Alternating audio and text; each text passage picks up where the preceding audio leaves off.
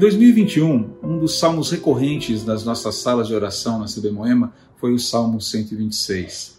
E talvez seja um bom salmo para a gente começar o ano de 2022.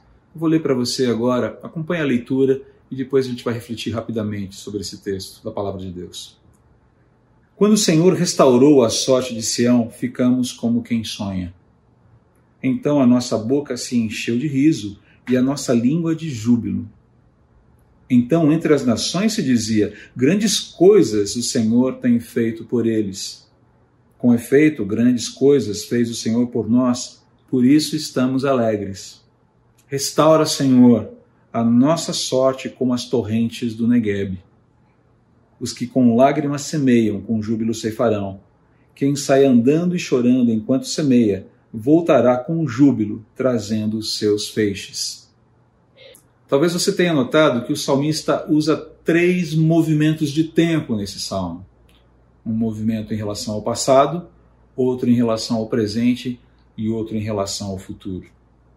Ele começa rememorando um grande livramento de Deus no passado, algo que foi tão tremendo, tão grandioso, que impactou inclusive as nações vizinhas de Israel, ao ponto de testemunharem: realmente o Deus desse povo é um grande Deus. Ele é tremendo, ele faz coisas grandiosas, ele é sensacional. Grandes coisas fez o Senhor por nós, por isso estamos alegres. Houve júbilo naquele momento, o livramento de Deus foi intenso. Mas quando você chega no versículo 4, você nota que o pedido é relativo ao presente do salmista. Ah, é para hoje, é para esse momento. Ele fala: restaura, Senhor, a nossa sorte, como as torrentes do Negueb. Se você já estudou um pouquinho de geografia de Israel, sabe que o deserto do Negev passa a maior parte do ano sem água. Agora, note que todo esse movimento de pensar no passado e clamar pelas intervenções de Deus no futuro, relembrando o que ele já fez lá atrás, visa essa preparação para o futuro. Ele fala em semeadura e fala de uma semeadura que vai custar alguma coisa, que pode custar alguma coisa os que com lágrimas semeiam, com júbilo ceifarão. Quem sai andando e chorando enquanto semeia, voltará com júbilos trazendo os seus feixes. Queridos, a semeadura é, por definição, um trabalho árduo, um trabalho que muitas vezes traz sofrimento, é um trabalho muitas vezes que, que é feito debaixo de muitas dificuldades. E o ano de 2022 certamente reserva para a gente algumas dificuldades. Nós seremos desafiados em muitas frentes, em todos os nossos relacionamentos, em todas as nossas esferas de relacionamentos. No nosso casamento, na educação dos nossos filhos, nos nossos relacionamentos profissionais, nos nossos relacionamentos comunitários dentro da nossa igreja, nos nossos relacionamentos com o poder público, com os nossos políticos.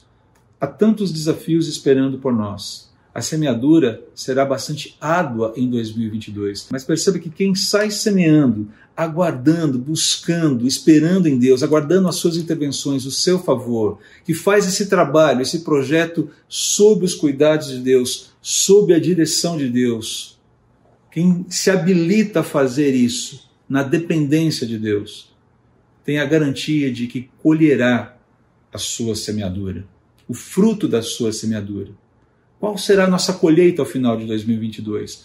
Não sabemos ao certo, mas eu tenho certeza que aqueles que saem semeando, esperando em Deus, nos cuidados de Deus, a renovação, a sua renovação, a renovação da sua força, a renovação do seu ânimo, os encaminhamentos de Deus, essas pessoas chegarão ao final de 2022, mais uma vez dando testemunho dos muitos cuidados de Deus que muitas coisas grandiosas Deus fez por nós.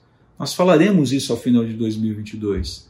Grandes coisas o Senhor fez por nós esse ano e por isso estamos alegres. A semeadura foi difícil. As lutas não foram pequenas, mas Deus nos restaurou como as torrentes do Negueb.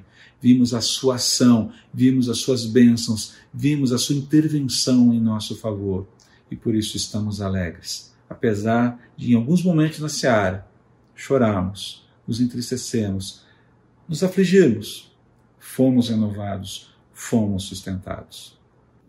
2022 será uma grande, um grande campo para a gente arar, para a gente semear. Mas vamos lembrar que o Deus que abençoa nesse momento, a quem nós buscamos, é o mesmo Deus que já fez coisas tremendas por nós no passado, a quem nós podemos recorrer no presente, esperando bênçãos no futuro. Que venha 2022, ou melhor, ele já está aí. Que sigamos nele, semeando com a certeza de que os nossos corações e as nossas vidas serão sustentadas pelo Pai Celestial. Que Deus te abençoe e até o próximo domingo no nosso culto presencial na CB Moema. Tchau, tchau.